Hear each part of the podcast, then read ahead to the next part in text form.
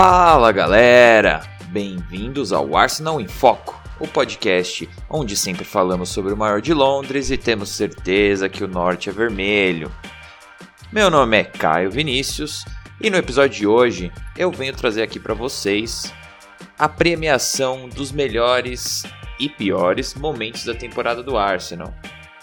A intenção é que a gente discuta no episódio de hoje pior jogo, melhor jogo, melhor gol, pior jogador e por último, o top 3 dos melhores ou mais importantes jogadores da temporada.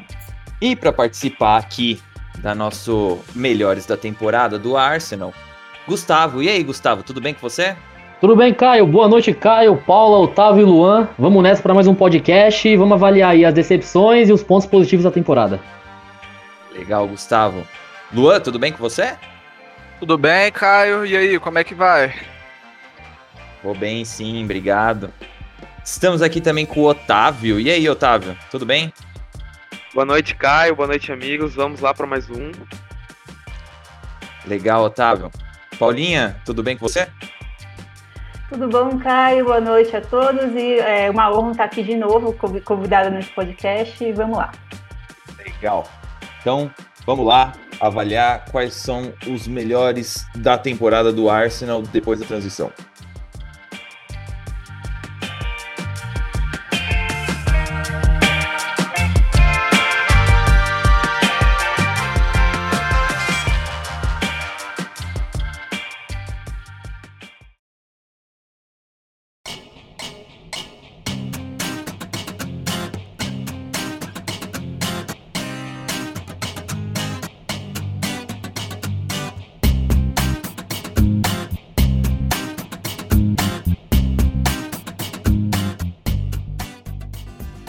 E para começar os nossos prêmios de melhores e piores da temporada, na verdade a gente vai acabar começando com o pior jogo da temporada do Arsenal 2021.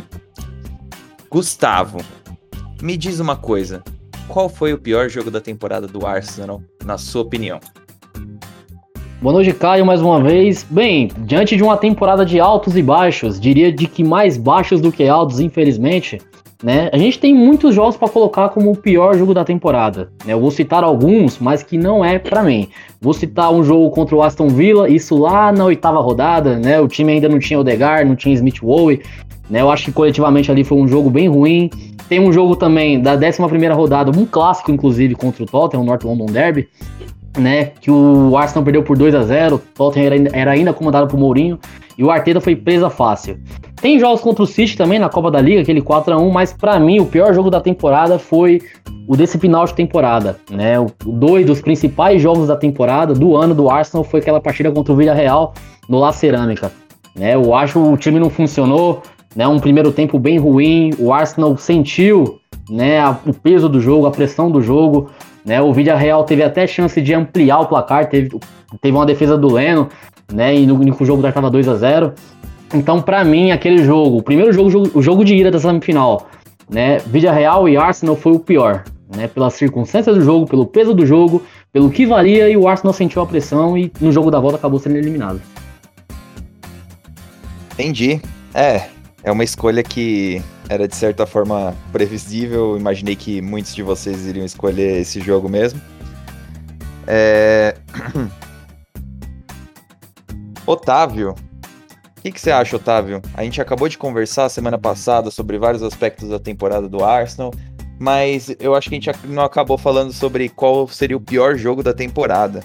O que, que você me diz? Então, então, eu pensei em acompanhar o Gustavo, tô pensando sobre a minha resposta há algum tempo. Pensei em acompanhar o Gustavo no jogo do Vila Real de ida, mas hoje acho que eu iria naquele jogo contra o Aston Villa de 3 a 0 que a gente perde em casa na Premier League porque representa muito bem o que foi nossa temporada, aquela época que a gente tava bem mal na PL e também a dificuldade que a gente teve em alguns jogos em casa, mais do que a gente costumava ter nas outras temporadas. Acho que aquele jogo 3x0, não que eu ache o time do Aston Villa muito inferior ao nosso, Aston Villa tem boas peças, o Grealish, tem o Watkins, é um time bom até, mas em condições normais não era pra gente perder aquele jogo de 3 a 0 em casa.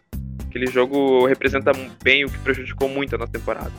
Acho que se não fosse aquela sequência de jogos em que esse jogo está incluso, a gente teria uma temporada bem melhor, com resultados bem melhores. Acho que esse jogo representa bem. E acho que foi um péssimo jogo. Não. Sim, e, e, é um jogo que ainda era numa parte da temporada em que o Arsenal tinha certas esperanças de ganhar um pouco mais de tração na tabela, de resultados melhores. Mas é, é como o próprio Gustavo falou, é um jogo em que na, naquele momento a gente ainda nem tinha, né? Alguns jogadores importantes nem faziam parte do nosso elenco. Então, acho que muita coisa mudou de lá para cá. Luan, o que, que você acha? Qual o jogo, o pior jogo da temporada, na sua opinião? Então, eu tô meio na, na linha de raciocínio do, do Gustavo. É, ele escolheu. Só que ele escolheu o jogo de, de ida do, do Arsenal e Vida Real, eu escolho o de volta, o 0 a 0 Eu acho que, que pensando no de ida, a gente ainda teve um golzinho no final, que deu um pouquinho de esperança e tudo mais. Mas o segundo jogo, é, a gente já começa com o problema do Chaka não poder jogar. Teve uma lesão momentos antes, uma volta talvez forçada do Tierney porque olhando bem para o que foi o jogo, acho que ele nem fez o, o que ele pode fazer de melhor, que são as subidas, a linha de fundo. Ele fez mais do que o Chaka vinha fazendo. E um jogo importante desse tamanho que iria decidir a temporada, a gente conseguiu apenas uma finalização na direção do gol. Então, para mim, esse é o pior jogo da temporada. É. Triste, né? Mas eu já deixo aqui para os ouvintes que a gente vai tentar passar bem rápido dessa parte para tentar ir para a parte onde a gente tenta ficar um pouquinho mais feliz. É difícil como torcedor do Arsenal, mas Paula, o que, que você tem para falar? É, eu, eu... Uma nota um pouco menos negativa, Paula, por favor. É, é difícil, Caio. Você não podia ter falado isso agora. Bom, é, eu não escolhi o do Vila Real porque eu acho que é, eu acho que a gente jogou pior no Aston Villa do que no, no Vila Real. Porque acho que esse do Vila Real ele tem muito fator emocional envolvido. Então as pessoas escolheram ele, não só aqui do podcast, mas a maioria das pessoas não gosta desse jogo porque é, foi um fator emocional, né? Então, ele tá eliminado, acabou a temporada, etc. Mas se você for ver como que jogou, eu acho que no Aston Villa a gente foi nocauteado completamente. Mais do que no Villa Real. E para mim o termômetro que definiu esse jogo como pior foi porque eu não assisti o jogo até o final. Faltando uns 15 minutos, eu desliguei a TV e não assisti. E eu, e eu não faço isso. Eu nunca na minha vida eu fiz isso. Foi a primeira coisa, vez que eu fiz. Eu sou do tipo assim, se eu tô assistindo um filme que é um filme ruim, eu assisto até o final. Se eu tô lendo um livro, o livro é chato, eu leio até o final para terminar. Eu desligar o negócio no, no meio do, do jogo é o termômetro para dizer que foi tenebroso aquilo. Então, o Aston Villa aí de 3 a 0 foi pouco, tinha que ter sido mais, eu acho. Dava para ter perdido de uns 4, 5 aquilo lá. Então, não foi muito animador, Caio. É, esses participantes me jogam embaixo do ônibus mesmo. É, é, é difícil. Eu, eu não tenho como discordar muito do que ninguém falou, na verdade, mas é, sendo bem breve, na minha opinião, o, o pior jogo da temporada foi o, o 0 a 0 jogo de volta contra o Vila Real. E, e aí entra uma, uma questão de entender se é pior no sentido de o, o pior desempenho do time do Arsenal ou no sentido de o pior jogo da temporada por todos os seus desdobramentos. Então, é, para mim, é o jogo contra o Vila Real, porque é um jogo em que, com um time, ok, algumas peças ainda estavam se recuperando, o Aubameyang mesmo disse que não estava 100%, é, ainda estava se recuperando de malária, Tierney teve a volta forçada, a gente não teve o Chaka, que é uma peça que sempre dá muita estrutura para o time. Então, é óbvio que tem coisas ali no meio do balaio que mostram que o time não estava 100% ideal para condições de jogo, mas ao mesmo tempo é um jogo que valia muito na nossa temporada. E é, eu acredito muito numa coisa que vários treinadores dizem, mas que é essa questão de um elenco tem que passar por um momento de ruptura para conseguir depois se desenvolver, crescer e ganhar. E o Arsenal teve esse momento de ruptura e não foi nessa temporada, foi na temporada passada, quando foi eliminado para o Olympiacos. Então, para mim, esse era o momento de algumas peças ali é, tomarem as rédeas e a responsabilidade e, e conseguirem desempenhar de acordo com o que a gente precisava. Principalmente, e aí eu vou puxar um pouco, mas assim, é, eu acho que o, o Aubameyang é um cara que deveria ter feito mais nesse jogo e isso não está fora do que deve ser cobrado dele. Porque é um cara que recebe 250 mil libras por semana, sabe? É um cara que tem o maior contrato do clube e que é um jogador em que supostamente o nosso elenco irá é, se modelar para encaixar. Então, é, para mim esse jogo é muito decepcionante, é extremamente decepcionante e, e, também não é de uma forma decepcionante de uma forma, ah, o Arsenal também jogou e criou para fazer uma, sabe, não, não jogou exatamente toda essa bola. Ok, não foi o pior jogo, não foi pior do que Aston Villa e Arsenal realmente, porque aquele jogo sim foi tenebroso e para mim até o jogo contra o West Ham que eu, eu vi muita gente é, falando que na hora que o Arsenal empata o jogo em 3 a 3 e que aquilo foi ótimo, e que o Arsenal jogou bem naquele segundo tempo, mas é, aquele jogo para mim também foi um jogo totalmente fora de controle, até no momento em que o Arsenal vai para frente e deixa a, a, sua retaguarda muito exposta, então também não acho que aquele jogo foi bom, para mim seria outra menção de jogo ruim.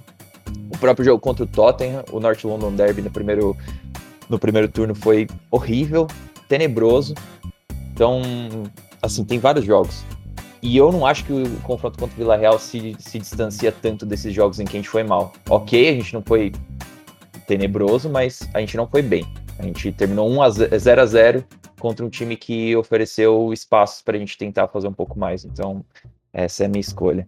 E eu agora deixo para trás finalmente a parte chata, porque até quando a gente for discutir o pior jogador da temporada, ainda assim a gente espero que faça com um, uma, um tempero de otimismo de talvez esse jogador não tá mais com a gente nessa próxima temporada. Então, deixando a parte ruim de, de lado, vamos falar agora da parte boa. Melhor jogo da temporada. E Paula, eu espero que agora você não me jogue embaixo do ônibus com um viés negativo. Por favor, vamos ser felizes. Qual o melhor jogo da temporada para você? Não, agora não dá, né, pra jogar você embaixo do ônibus. É, bom, eu acho que o mais óbvio, que não sei, não sei se para o resto do pessoal aqui, mas para muita gente é o jogo contra o Chelsea no Boxing Day.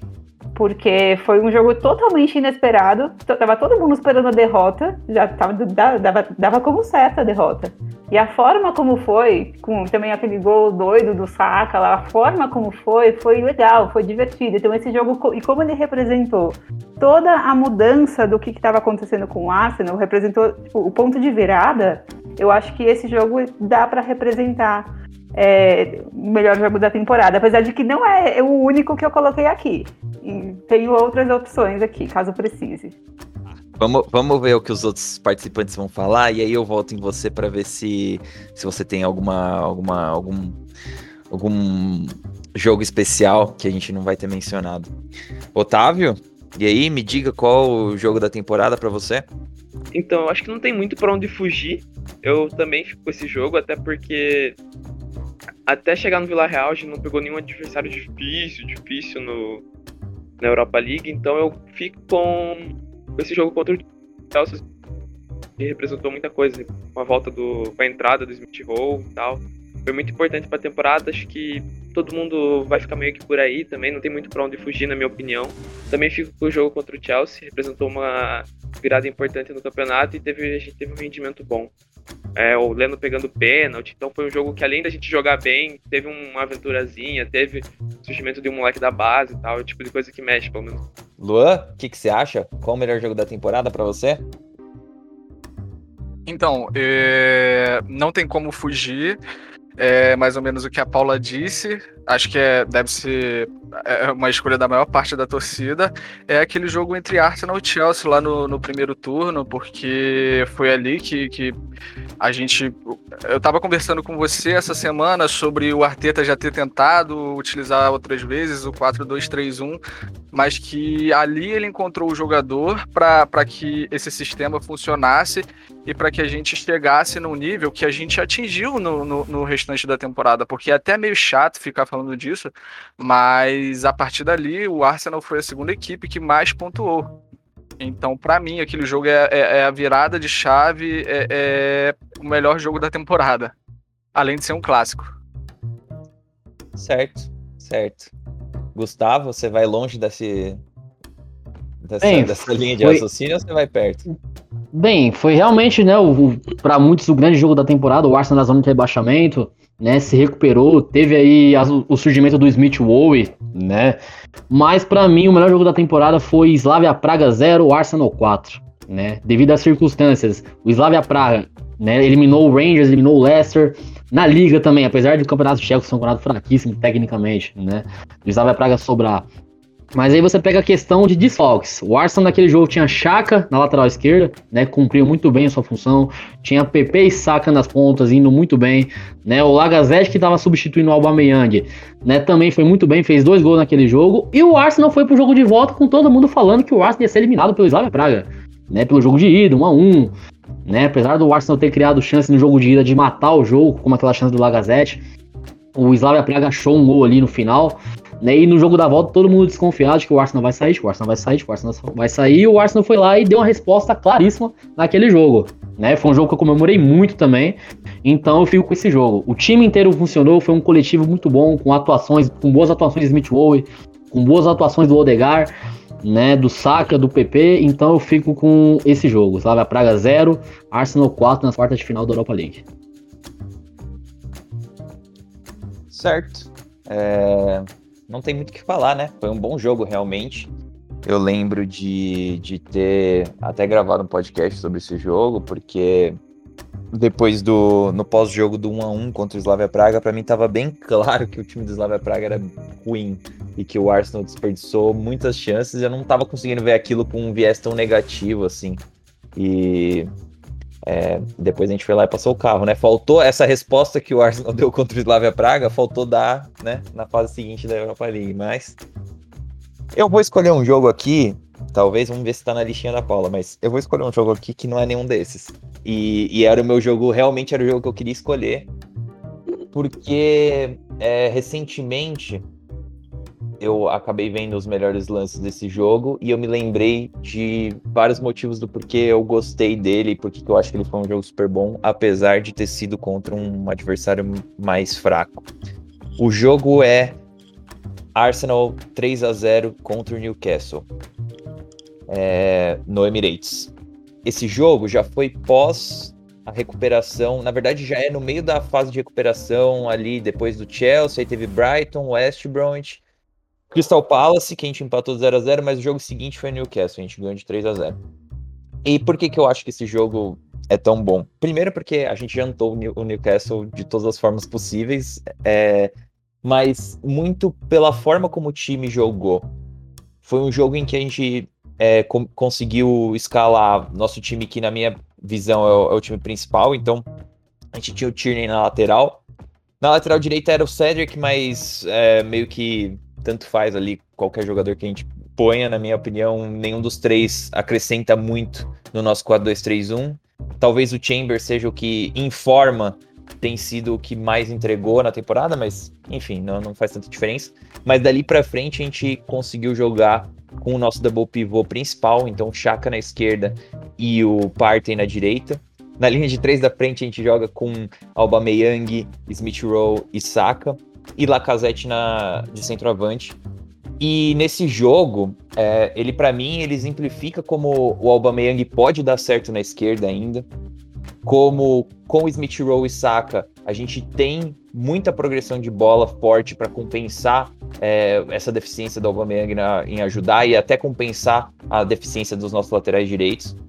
E, e, como o Lacazette ainda pode, pode dar fruto, sabe? Ele é um, é um, jogo em que ele se envolve bastante e quando ele tem essa presença de três caras bem, bem de imposição de velocidade atrás dele, ele, ele não se destaca negativamente nesse ponto. E é um jogo em que a gente amassa eles. E, assim, todos os tipos de dinâmica positivas do 4-2-3-1 você vai ver nesse jogo. Você vai ver ultrapassagem do lateral esquerdo, você vai ver chegada do lateral direito dentro da área, você vai ver Staka vindo para a zona central enquanto Smith Rowe abre pelos flancos, você vai ver Aubameyang recebendo... É, você vê Aubameyang explorando velocidade é, partindo da esquerda para o centro. Então, é um jogo sensacional. É, o Newcastle tenta pressionar a gente alto em alguns momentos e também não consegue cooperar com a nossa saída de bola. Então, isso é mais um ponto positivo do 4-2-3-1, saída de bola sustentada. Enfim, é, esse para mim foi o jogo mais. o melhor jogo da temporada. Eu não diria que é o mais importante, mas é o melhor jogo da temporada, na minha opinião.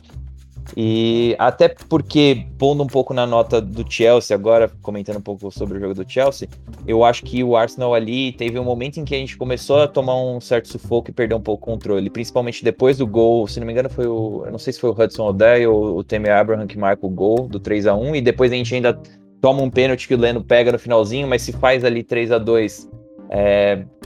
bom, enfim, não exerce muito controle no final do jogo. Paula, que outros jogos Caio. você tinha na sua listinha?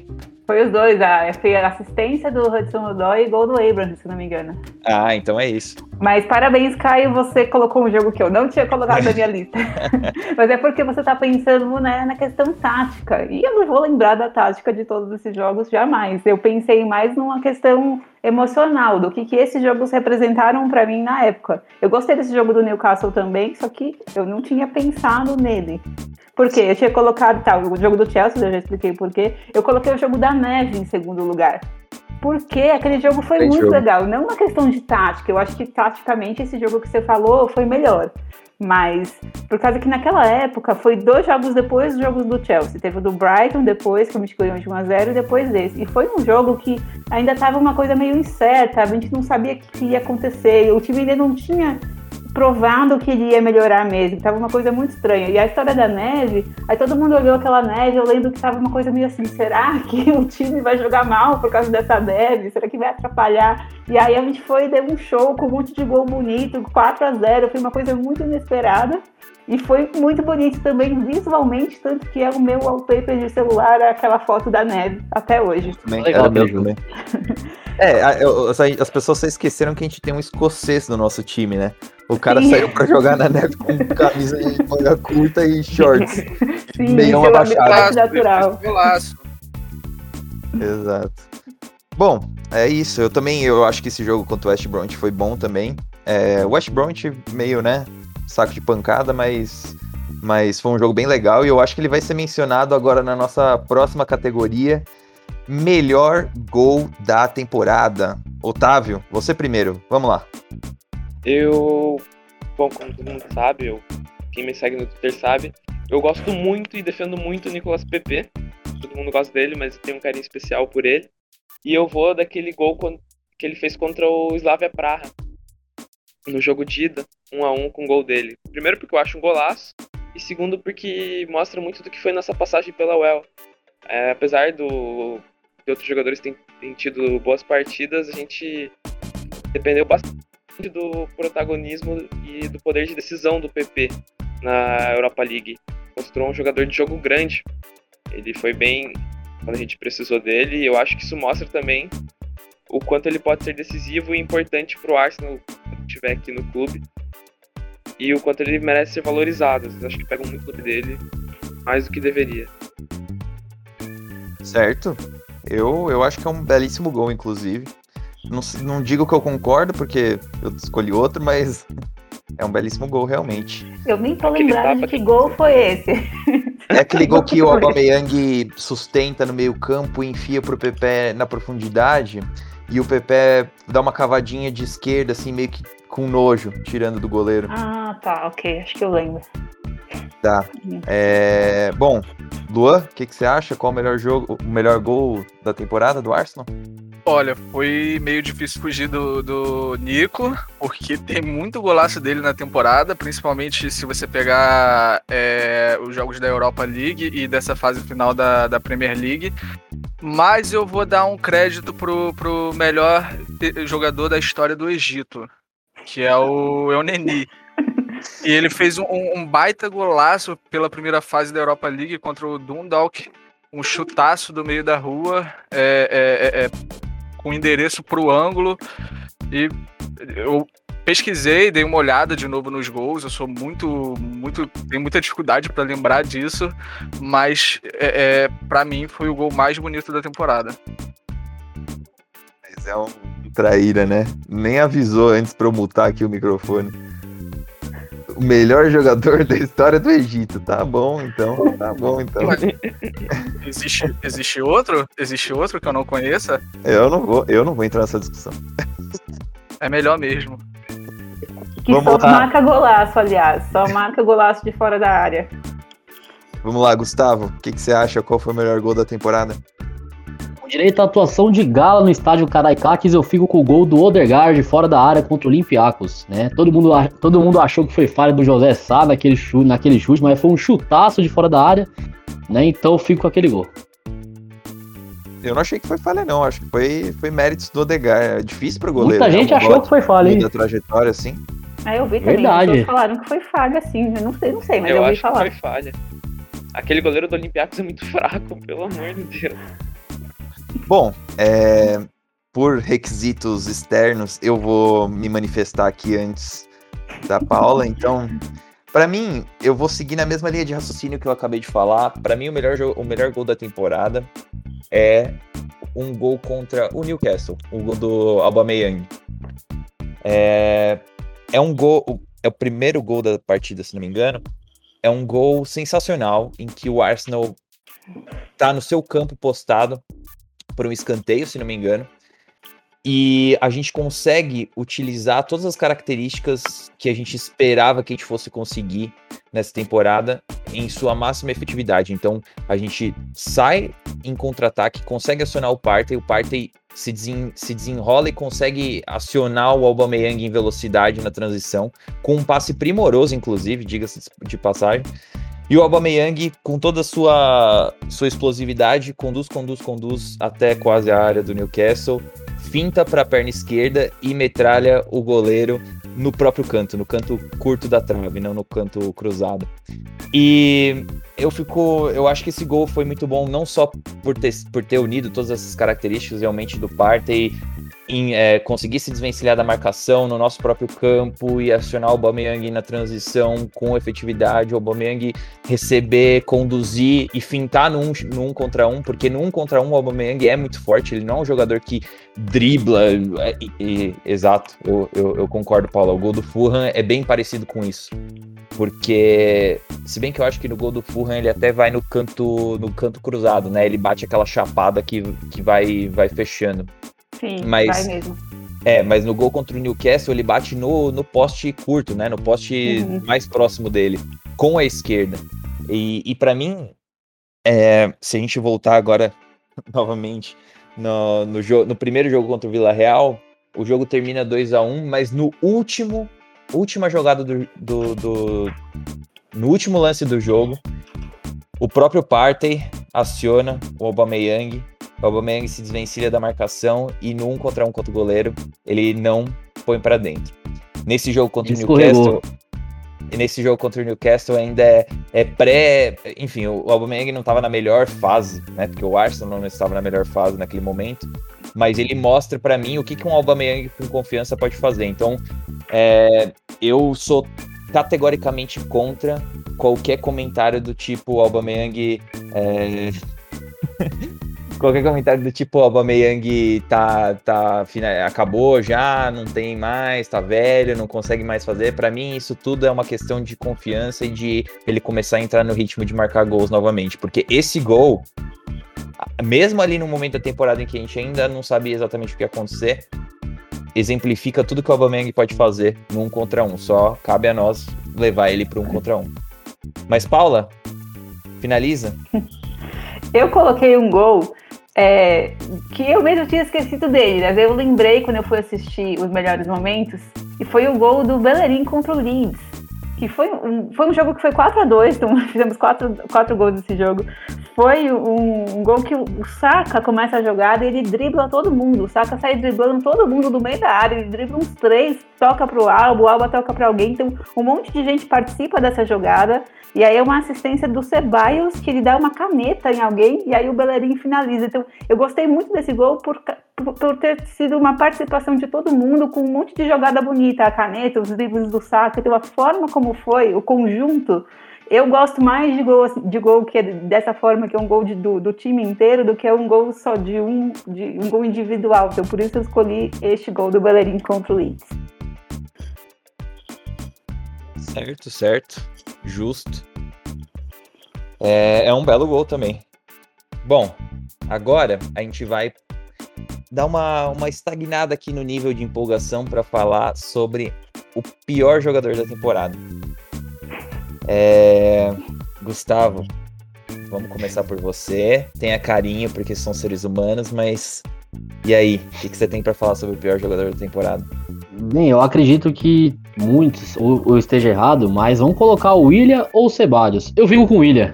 Né? O William, quando chegou no Arsenal, deu uma primeira impressão belíssima na primeira rodada contra o Fulham, né? Teve uma, fez, deu assistência, participou desse gol aí muito mencionado pela Paula, né? Mas no restante da temporada não funcionou. Né? Ele parece que ele entrava, não sei se ele entrava sem vontade, eu não sei se o que estava acontecendo. Né? Ele, ele entrou, eu peguei uns dados aqui, ele entrou em 25 jogos da temporada, ele entrou como titular né? Teve cinco assistências, né? Inclusive assistências importantes lá contra o Olympiacos, no gol do galo de cabeça do Gabriel Magalhães. Mas tá, é, alguém aqui consegue lembrar de alguma jogada do William, de alguma coisa que o William fez na temporada? Né? Tudo bem, a gente teve o Dani Ceballos ali, né, vacilando em alguns momentos, entregando em alguns momentos, mas eu acho que em questão de expectativa do que a gente esperava do William para a temporada, né, até pelo peso, até pelo preço da contratação, até pelo que ele é, pelo que ele fez no Chelsea, a gente esperava muito né? Tudo bem, tem aquela questão de rivalidade, mas enfim, foi um jogador em que eu coloquei bastante esperança, né? De que, de que ia ser um dos protagonistas do Arsenal. Ele só fez um gol, quando foi isso foi na 35 rodada contra o West Bromwich, um gol de falta, um belíssimo gol, mas tá aí, o que mais que ele fez? Então eu fico com o William, infelizmente. Entendi. É, Otávio, você vai, você vai mudar isso ou você vai nessa linha também?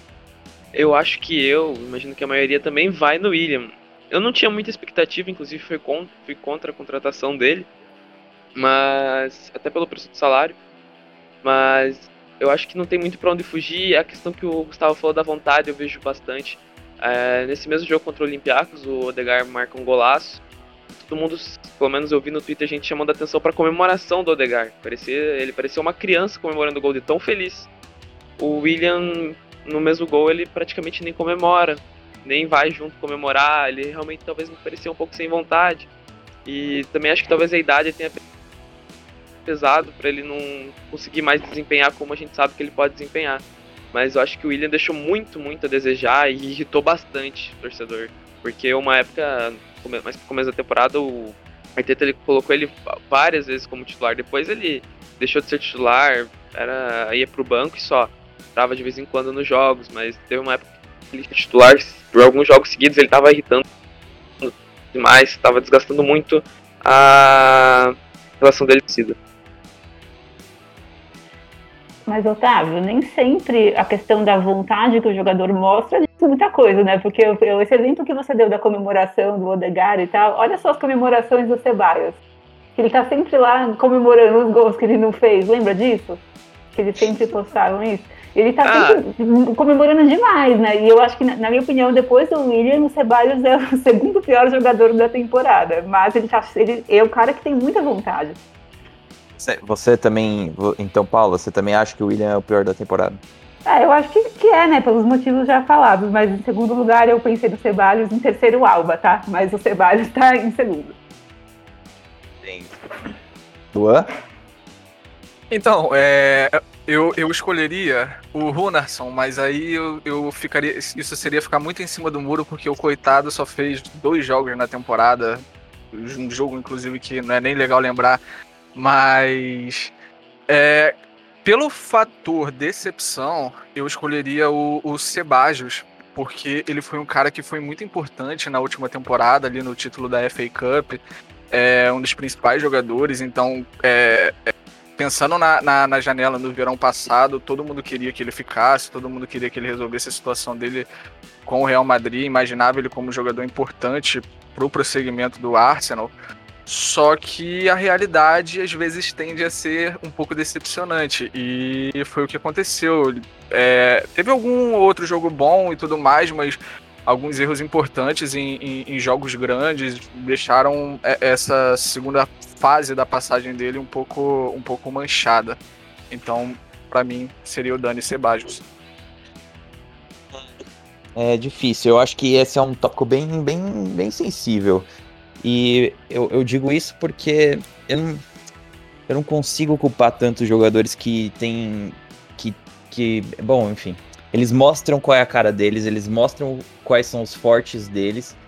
E quando eles são utilizados de uma forma que eu não concordo, de uma forma que não favorece as características deles, e aí eles meio que acabam desempenhando abaixo do esperado, e a gente meio que meio que acha eles tão ruins assim.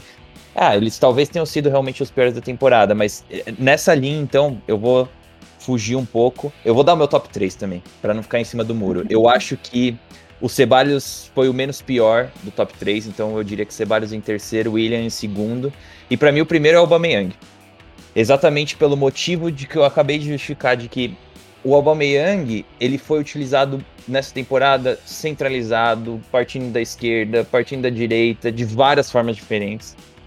É, ele teve muitos jogos em que ele as características dele foram potencializadas e que ele chegou cara a cara com o goleiro e ele perdeu muitos gols.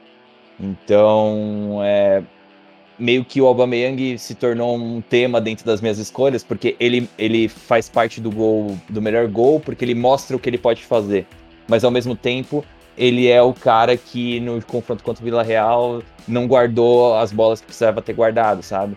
Que no, o cara que tem o maior contrato e que não tá honrando esse contrato. E eu não acho que ele faz isso por maldade. É a mesma coisa do William dos Ceballos nesse ponto, porque para mim o William e Ceballos, eles mostram pra gente quais são as circunstâncias em que eles se dão melhor, sabe? O Ceballos teve muitos jogos da temporada, é que, é que o gosto na boca sempre fica negativo e sempre fica amargo, mas o Ceballos teve muitos jogos na temporada em que ele mostrou qualidades e que ele foi muito bem e que ele faz e que ele fez coisas muito boas dentro dos jogos. Ele é um jogador de espaços curtos, sabe? De espaços pequenos. Ele tem que estar tá lá na frente, no último terço, para combinar, para pegar a bola, para para tocar para um, receber e, e, driblar um e fintar outro. Esse é o jogo dele, cara. E tipo assim, ah, esse não é o tipo de jogador que a gente quer no nosso clube, a gente precisa de um jogador ah, é. mais. Oi, pode falar. Só um adendo em relação ao Ceballos, eu sempre, assim, eu sempre falei que eu prefiro que o Ceballos jogue como um meia centralizado, né? E tanto é que ele foi campeão, né? Ele foi campeão, ele ganhou uma Euro com a Espanha centralizado, né? Euro sub-20 centralizado. Então eu sempre bati na tela de que ele poderia sim jogar centralizado. É claro, ele já foi testado em muitas vezes como meia centralizado e até foi bem. Né? Então, seguindo essa linha que você disse do Ceballos, não é um jogador ruim em termos de qualidade e tudo, apesar de ter desejado na temporada, mas não é um jogador ruim em termos de qualidade. Jogos em que ele supostamente entrega na Europa League, que é um jogo contra o Benfica, se não me engano, ele jogou centralizados e, centralizado em questão de, de minutos, ele criou duas chances para o Aubameyang que o Aubameyang não guardou, sabe? Então verdade, aí quem, quem, que é o mais classificado? A gente tá classificando o, Ceballos, mas ele criou duas chances. Uma o PP sai de cara com o goleiro e não consegue driblar, nem chutar, nem fazer nada, mas ele sai cara a cara. E na segunda o Aubameyang tem o gol na frente dele e isola a bola, bica na arquibancada. Então, e, e aí então aí pra gente é, fica esse, esse gosto amargo de que o Ceballos, o Ceballos realmente falhou em muitos momentos, mas quando ele, para mim, quando ele joga na base da jogada e tem que cobrir espaços muito grandes, não é a característica dele, cara. Ele não é um cara posicional, é pelo contrário, na verdade, tá no sangue do Ceballos de seleção espanhola, de base espanhola, de que ele quer estar tá com a bola, ele quer ir na direção da bola, ele quer receber a bola, ele não quer guardar posição e cobrir espaço. Não é o que ele faz. Então, não é, é um marcador de origem. É, e aí, pro William, eu, eu também desço um pouco para esse lado, porque eu penso que o William no Arsenal, como um jogador de compor elenco, que nem ele era no Chelsea, seria ótimo. É, o problema é que ele foi utilizado em muitas posições diferentes, tendo que é, executar diversas funções diferentes. Ele é um cara para jogar por dentro, receber e combinar. Ele não é um cara para fazer muito diferente disso. E quando ele joga na, como um ponta, tendo o, fardo de carregar e driblar e fintar e criar de uma forma partindo dos flancos que não é a característica dele, acho que ele, ele, ele ou se já foi a característica dele um dia, ele acaba sendo tendo suas qualidades atuais sendo não, não sendo utilizado da melhor forma. Então, para mim, o Aubameyang nisso ele ele foi pior do que os dois. Mas é, é aquilo, né? Do Aubameyang eu não quero me livrar, dos outros dois para mim poderiam ir embora com facilidade, porque o Aubameyang eu... no dia dele... Eu concordo com o Gustavo, eu acho que o Ceballos, por mais que ele tenha ido mal, acho que se ele tivesse jogado mais como meia centralizado, ele não teria causado tanta raiva na gente. Ele tem qualidade Ele também vai mal, às vezes ele também ia mal de meia centralizado, né? Mas Sim, não, não tô é falando que aquilo. ele não ia ser tão mal. É, quer dizer, falando justamente isso. Eu acho que ele não seria tão mal, sabe? Sim, acho que ele sim, não ia irritar tanto. Ele não. As falhas dele não, não apareceriam tanto. Mas é que a a questão do elenco ser curto também, né? Tinha Sim, hora que é. a gente precisava jogar com o Ceballos ali. Por isso que eu até comentei no, próximo- no último podcast que eu acho muito necessário a gente dar a opção pro Arteta pra gente não ter que fazer esse tipo de coisa. Temporada que vem não vai ter o Ceballos, mas se a gente não der opção pra ele, vai saber o que, que ele vai ter que inventar ali, né? Então, o Ceballos jogar ali mostra a nossa necessidade de, de Sim. contratar. Luan, quer acrescentar alguma coisa? Paula? Eu tinha colocado o Alba na terceira opção, como você falou, pelo mesmo motivo praticamente, né? Que a expectativa era uma. E ele não cumpriu essa expectativa, né? E todo mundo sabe que ele tem essa qualidade, ele não demonstrou essa qualidade por N motivos, né? Por azar, ou por é, malária, ou sei lá por quê. É, só que eu acho que a- as pessoas, os seus jornalistas, as pessoas acabaram criando um monte de narrativas por causa do Alba que eu discordo. A- Lembra aquela, aquela história de que ele ficou fora do, do jogo contra o Tottenham por, por causa do atraso? Começaram a criar uma história de que ele foi Sim. mal, porque ele não gostou de ter sido deixado de lado, porque o Arteta não sabe administrar o Alba. E com esse tipo de narrativa, eu discordo. Eu acho que o Alba foi mal por, não sei, motivos pessoais dele, vida pessoal, sei lá, o emocional dele, mas eu não acho, eu não- concordo com todo esse drama que foi criado por causa do, do mau desempenho dele. Eu concordo. É, e, tem, e tem momentos também que ele tá mal, né? Porque ele começa a temporada relativamente bem e se o time do Arsenal todo vai mal, ele vai mal também, sabe? Tem um momento ali em que ele começa a sofrer também por causa do time do Arsenal. Não adianta querer é, é, terceirizar essa culpa só nele. Então, concordo realmente. A narrativa, eu não concordo com a narrativa, só pra deixar claro. Eu acho que realmente se fala muito, né? A imprensa precisa vender. Então, se fala muito de coisas que não se entende tanto. Mas, é, isso não muda o fato de que pra mim ele, ele foi bem, bem abaixo, O- bem abaixo. Caio, Hum. só pra completar, você concorda do Alba Meyang ser o capitão do Arsenal, como foi em grande parte da temporada? Acho que a abraçadeira, pra mim, não, consigo entender que ela faça tanta diferença. Eu acho que existem lideranças ali dentro de campo e elas se manifestam. E a abraçadeira é só uma forma de. de... Porque teoricamente, né, só o capitão falaria com o árbitro, só o capitão lidaria com várias questões ali dentro de campo e é, é, não é assim que funciona em todos os times, então pra mim não faz tanta diferença. Mas se fosse pra pegar, pra mim não seria o Aubameyang o capitão. Mas também não me incomoda que ele seja. Realmente não me incomoda mesmo. E outra coisa, eu acho que se for tirar a abraçadeira dele agora, aí seria um problema, porque você causa uma crise interna. e fala pra ele, olha, você não, é, você não é líder, aí sim você causa um problema. E pode Sim. ser que nem faça diferença mesmo. Eu já vi alguma discussão no Twitter do pessoal falando, gente, olha o City, o capitão do City muitas vezes é o Sterling.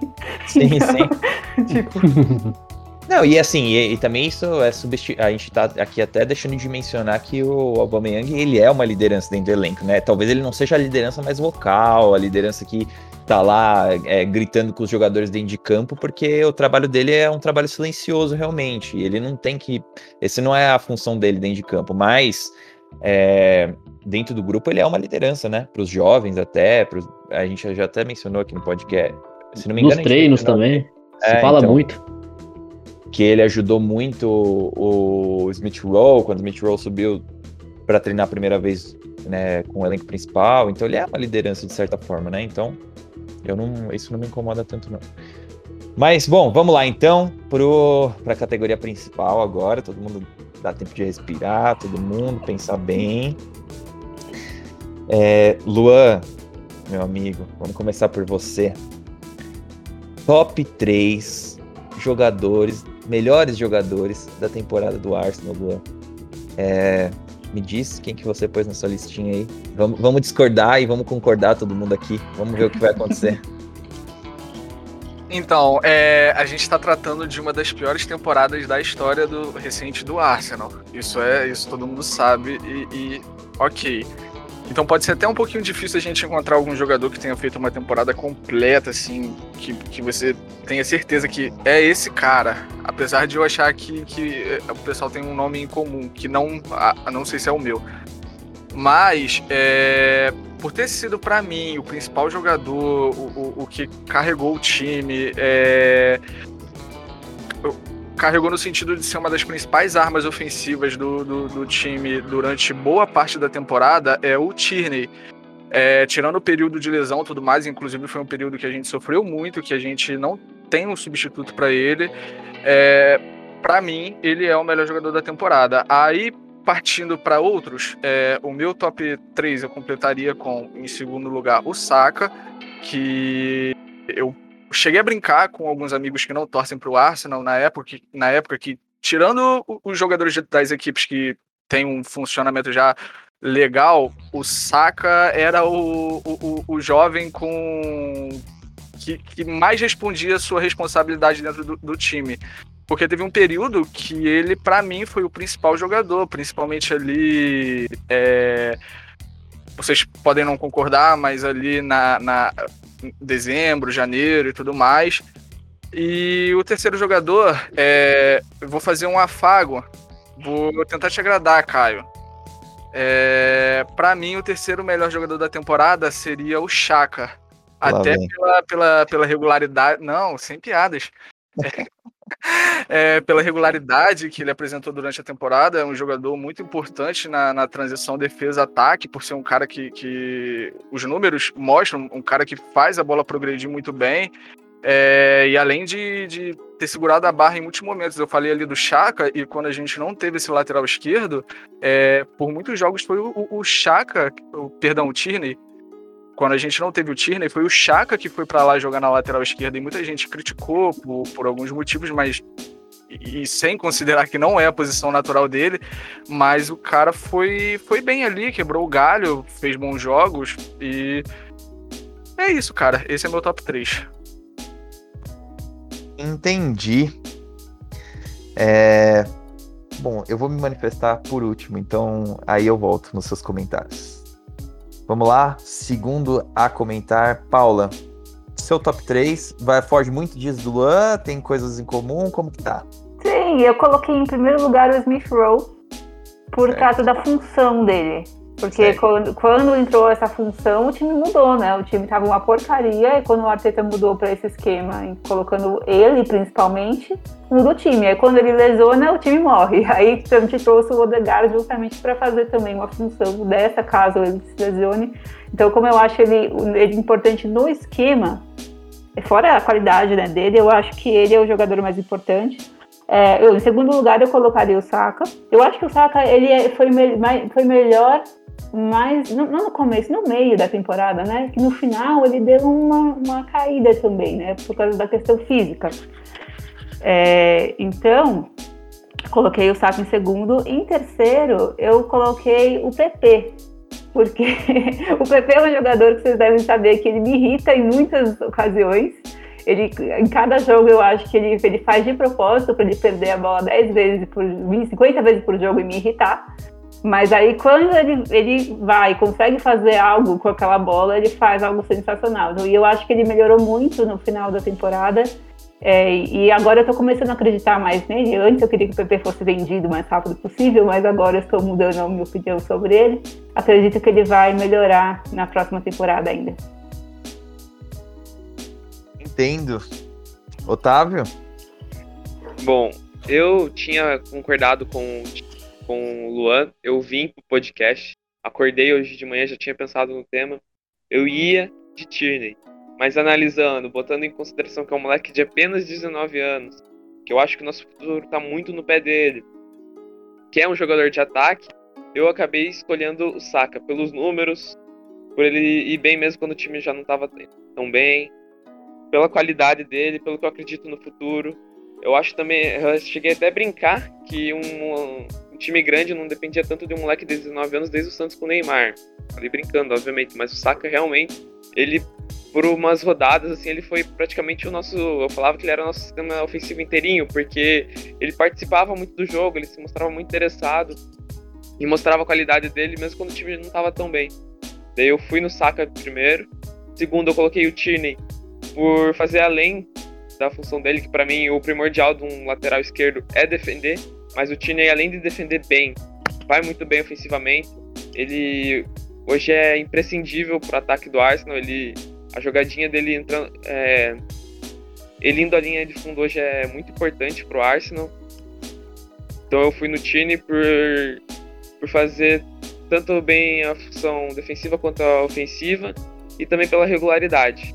O terceiro eu fui no Nicolas Pepe, eu acho que ele mostrou mais uma vez que para mim já era, é, já era certeza que ele tecnicamente é o jogador com mais recurso do Arsenal. Ele é um jogador que podia render mais do que rendeu essa temporada, isso todo mundo sabe, mas acho que também precisava de mais minutos. Creio que agora nesse final de temporada em que ele se destacou, foi bom para ele, para dar uma para ver se o Arteta dá mais oportunidade para ele na temporada que vem. O Arteta até falou que ele estava demonstrando mais interesse, eu entendi dessa forma. Ele estava dando a vida na PL agora no final. Acho que isso mostra a qualidade dele. Eu sou muito fã do PP. Acho que com a bola no pé, quem tem mais recurso nesse elenco é ele. Para mim, ele tinha que ser titular a temporada toda. Acho que o Arteta devia ter dado mais minutos para ele. E agora, quando deu mais minutos no final, ele se mostrou o jogador que é. Enfim, é, eu fico. Então, primeiro Saka, segundo Tierney, terceiro PP. Três canhotos. Certo, certo. Gustavo? Vou um pouco na linha de raciocínio de cada um aqui né? Se você pega um garoto de 19 anos, né, em que muitos momentos da temporada chamou a responsabilidade. E exemplo disso é aquele jogo contra o Benfica, né?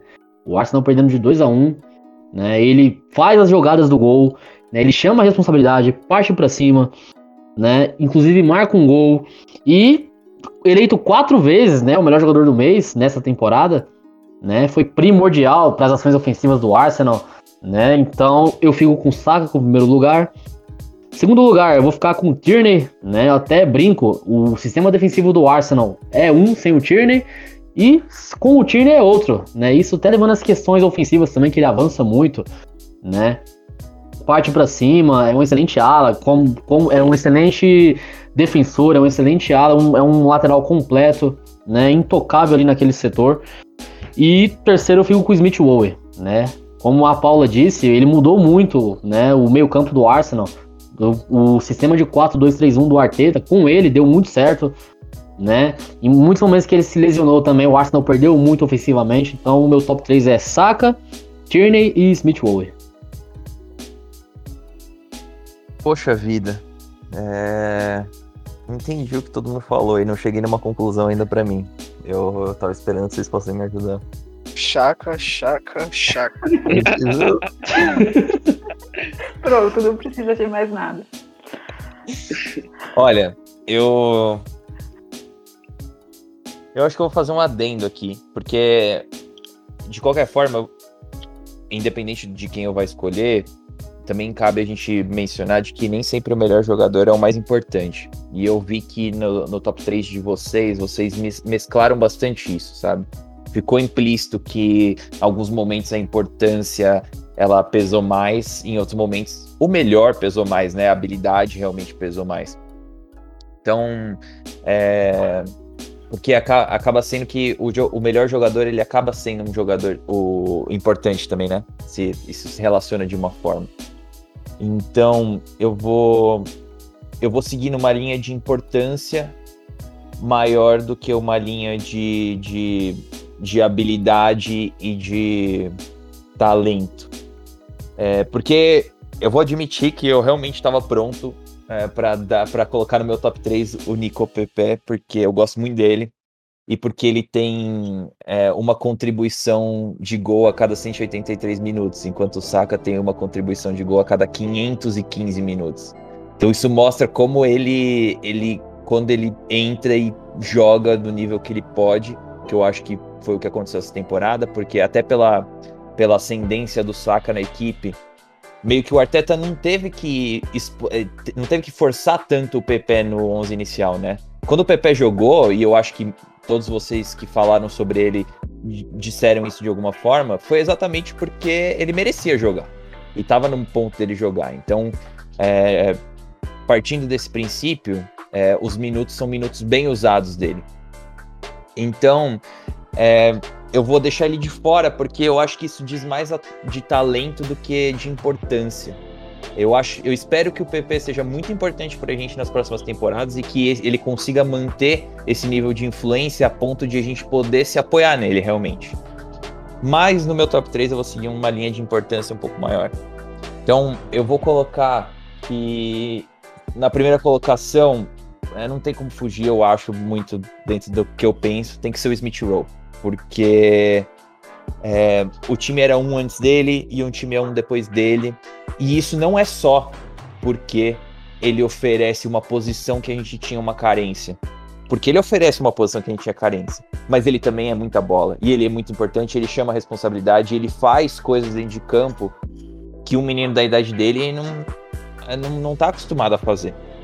É, então, é óbvio, é, nosso time agora tem uma estrutura diferente, a gente tem essa peça para utilizar ali, mas a gente tinha o Ozil por muito tempo para utilizar ali e ele não jogava, sabe? É, a gente tinha, a gente, a gente tem o William, que teoricamente poderia jogar centralizado, e não tava fazendo essa diferença, sabe? Então, é óbvio, ele tem características diferentes desses dois que eu falei, mas ele também é muito importante no sentido de a gente poder se apoiar nele em jogos importantes.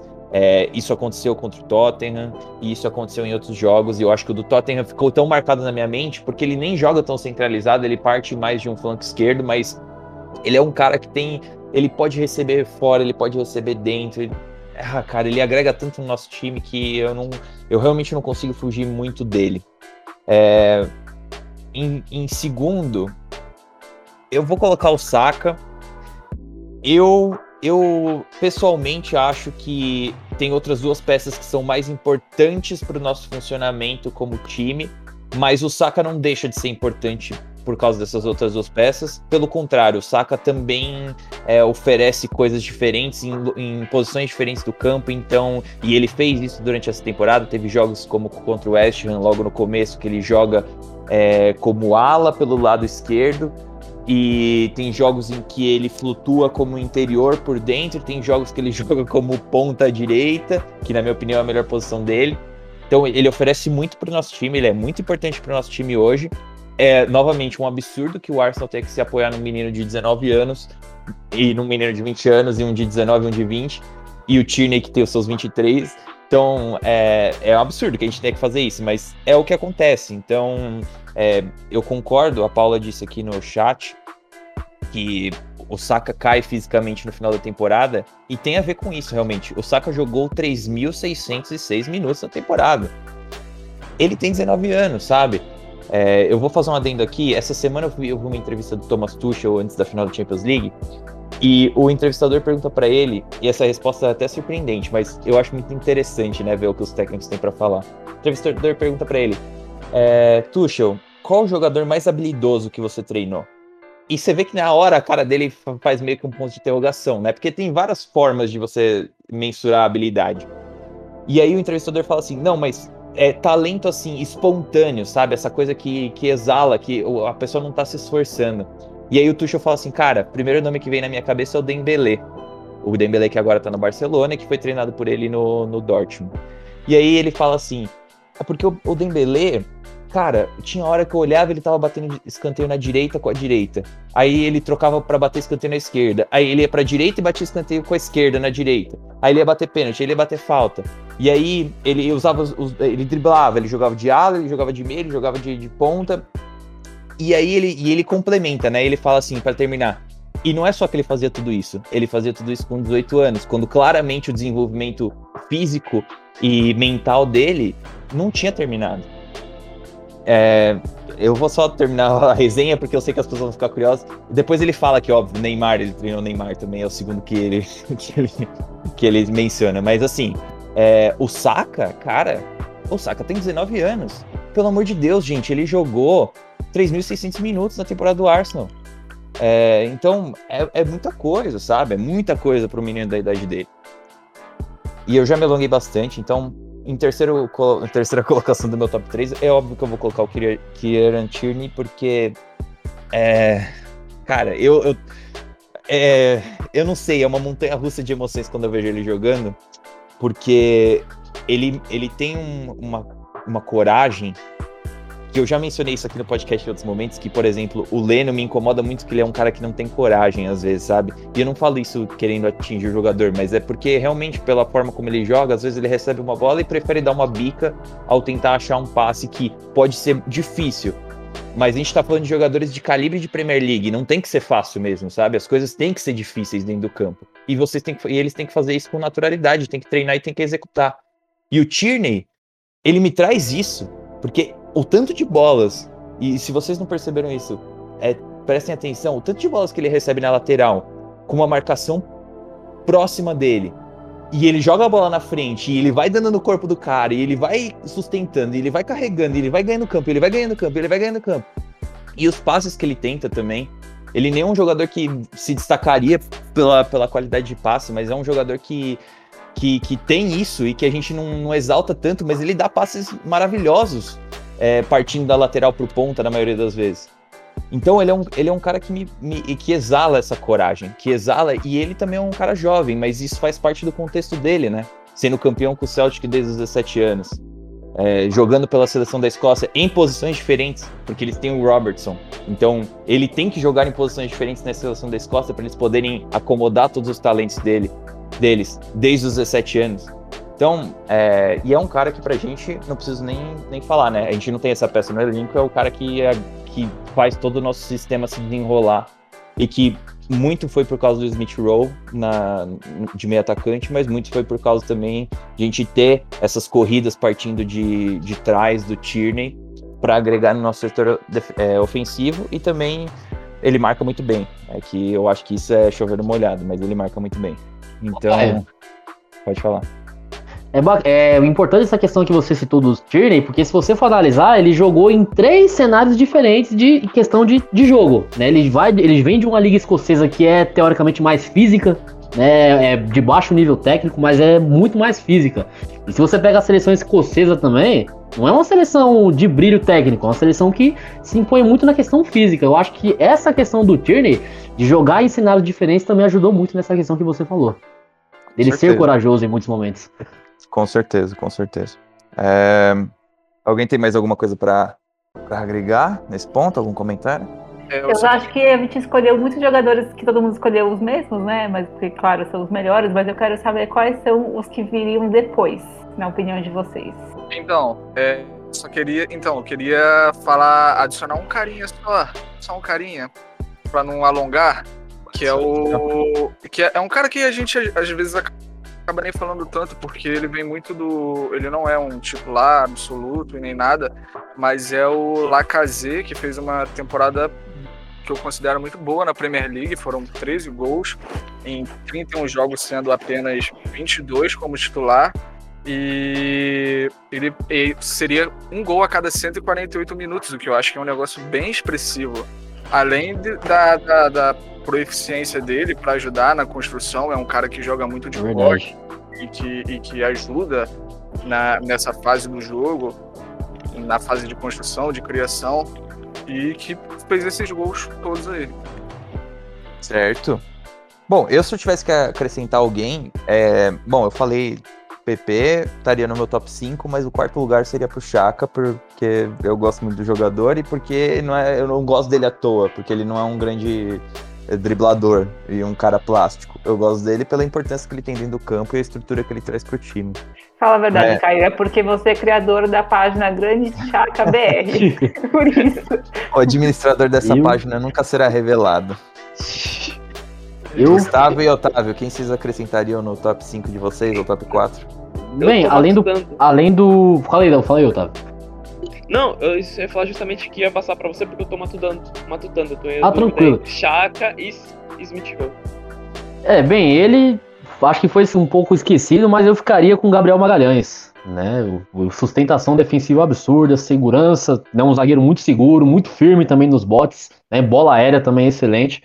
E eu ficaria com o PP no quarto lugar, né? Oito gols em, nos últimos 11 jogos dele, uma melhora estrondosa, né? Nesse final de temporada e que ele possa apresentar, continuar apresentando esse desempenho, né? Na próxima temporada e o Gabriel Magalhães, que é um zagueiro muito seguro e deu outra sustentação para nossa defesa no lado esquerdo, junto com o Tierney. É, foi interessante o Gustavo lembrar do Magalhães porque eu não tinha pensado. O Magalhães, se eu não me engano, chegou a ter três ou dois prêmios consecutivos de melhor jogador Os três do primeiros foram dele. Sim, aquela época o time tava bem mal, é, o Magalhães se sobressaiu entre a, entre a fase do time, apesar de estar todo mundo muito mal, ele, ele ainda era um dos melhores, ele acabou ganhando esses prêmios. Verdade. Mas É eu acho que eu vou coisa, né? no O Chaka. Gabriel ele tava melhor, mas lembrem que ele teve Covid, né? Primeiro ele foi, Sim. ele foi expulso em dezembro, ele ficou sem jogar, depois teve Covid, não voltou fisicamente bem, então teve isso. Sim. A Covid foi muito. Ele voltou bem diferente, realmente. Certo. Bom, é, eu vou trazer aqui rapidinho pra gente discutir um tópico que surgiu essa semana aí. É, exatamente sobre a possível saída de Grande Chaka e de Hector Bellerin da equipe. Bellerin possivelmente assim tem um interesse do Betis grande e ele se interessa pelo Betis porque é um torcedor do Betis, mas eles não têm grana e o Chaka aparentemente tem um interesse da Roma muito grande, a Roma de José Mourinho. É, alguém tem alguma coisa para falar? Quer comentar alguma coisa sobre isso? O que, que vocês acham? É, seria uma boa? Seria ruim? Eu não sei. Eu tô achando que nenhum desses dois times tá querendo pagar nada por esses jogadores. Eles vão só ficar aí e vão querer oferecer um preço de banana neles. O Chaka hoje ele chegou a comentar essa situação, não foi? Sim, ele comentou que é, por enquanto ele tá se focando no futebol de seleções e que gosta muito e que tá, sabe que tem uma importância no time do Arsenal, mas que depois da, da- vai acabar sentando para conversar se tiver um interesse real. Então, é, eu acho que, que geralmente quando o jogador já começa a falar um pouco assim é porque não que ele vá sair, não que seja certo, mas provavelmente alguma coisa já, de- já deva estar rolando de verdade. É, imagino. Não, provavelmente tem, eu também acho, mas é a questão do valor, né? Eu acho que a Roma quer um valor muito baixo. O que vocês acharam justo o preço do, do Guendouzi? Ele já foi concretizado, por, assinou por quatro temporadas com o Olympique Marseille e foi 15 milhões essa negociação. Vocês acharam justo Ah, esse já preço foi, foi confirmado esse valor? Eu não Foi vi confirmado. Ah, Ah, então achei tá barato. Eu vi no L'Equipe isso. Ah, eu não sei, eu não sei se a informação do L'Equipe pode ser tão, tão, é, tão cravada na pedra assim. Enquanto o Fabrício Romano não falar nada, ou, É, é verdade, bem ou eles Steam falarem nada, e mesmo assim ainda tem uma chance, né, de não estar exatamente correto. Mas assim, eu acho que o Guendouzi tchau e benção, não quero nem mais ver esse cara no meu time. Vai Pois embora. é, qualquer valor. Pô, 15 Não milhões, assim, é porque existe essa percepção de que ele é um, um puta talento, e talvez ele seja, mas é, ele, ele não fez tanta coisa assim pelo Arsenal, sabe? E, e- e pelo contrário, na verdade, só causou problema até hoje. Então, por mim, sim, eu venderia. Agora, o que se especula de, da venda do Chaka de 19 milhões, ou é, sei, não sei exatamente qual o valor que estão falando, mas é algo abaixo de 20 milhões, né? Aí eu acho que não, aí eu acho que teu time tem que bater o pé e querer receber o valor concreto. Eu vi valores até 15 milhões baixos. pelo saque é muito baixo. Eu vi 15, eu vi outra pessoa falando 13. Deu cada post que eu vi diminuiu o valor. Sobre, Nossa. sobre, sobre valores, a gente às vezes esquece um pouco que a gente está num, num mercado de em período de pandemia, ou para eles um pouco mais pós-Covid. Então os valores são menores, tudo mais. o- as torcidas estão voltando agora. Então, por mais que a gente receba mais, eu acho que procurando direito a gente também consiga gastar menos. Mas aí é, é, é poder É, de o, barganha. problema, o problema é que é, o procurar do Arsenal, por enquanto, parece estar linkado aos jogadores de Premier League. E aí a gente sabe que tem um, um acréscimo. É, e os que saíram da Premier League, as notícias não, não indicam para valores É. tão modestos, não. É, a não ser isso. a situação do, do Awar lá do, do Lyon. Sim, esse é um negócio que eu acho que com certeza vale a pena, mas eu digo assim, por exemplo, o Bissouma, ainda mais com a concorrência do Liverpool, vai ser difícil, sabe? É, se o próprio Tapsoba agora apareceu que o Arsenal pode fazer uma mega oferta de 70 milhões. 70 de- milhões. 70 Eu milhões acho, eu acho que isso é bem, é bem fake news, mas assim, 50 milhões já seria muito na minha concepção. Também acho. E eu acho que a Pagaram história do, do 42 papo do. Eu ia falar que o papo do Covid só funciona quando o Arsenal que vai vender o jogador. Quando ele vai comprar e não tem mercado de Covid. É 70 milhões pra cima.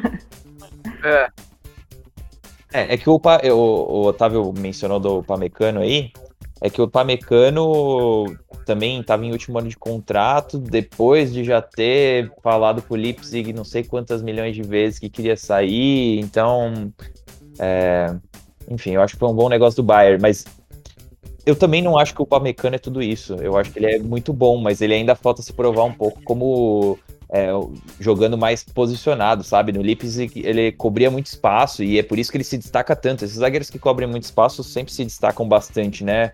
Eles são muito plásticos, porque a torcida gosta de ver um, um cara que consegue cobrir uma corrida com velocidade ou até mesmo construir desde a base. Vamos ver o Pamecano aí se ele vai ser um cara que vai. Geralmente, esse, geralmente esses zagueiros que cobrem muito espaço é porque o parceiro de zaga não é bom. Será? Eu, velho, às vezes eu vejo assim, principalmente com o Van Dijk, cobria muito espaço, mas justamente pelo parceiro dele não ser tão bom. Que era o Matip, né? Que era o Olha, Joey Gomes, enfim. Olha que o parceiro dele acabou de ir pro, pro Liverpool, hein? Oh, ah, o Konaté eu vi, Konaté eu vi. Do Leipzig, né? Negociação.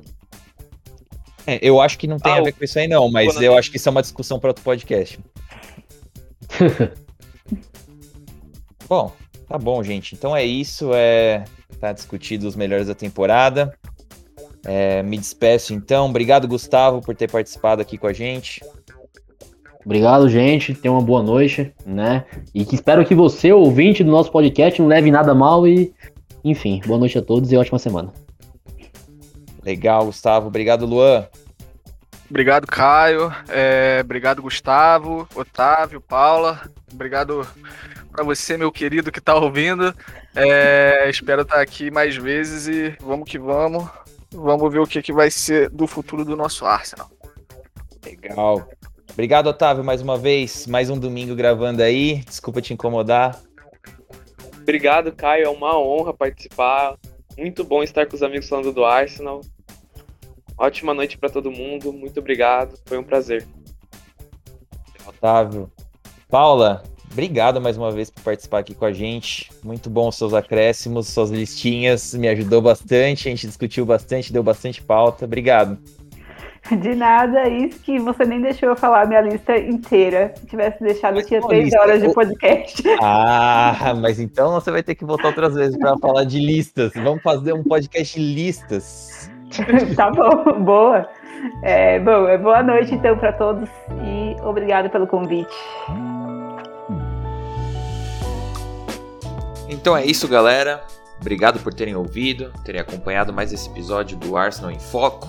Quero saber o que vocês acharam a respeito das nossas escolhas, quem vocês acham que merecia esses prêmios.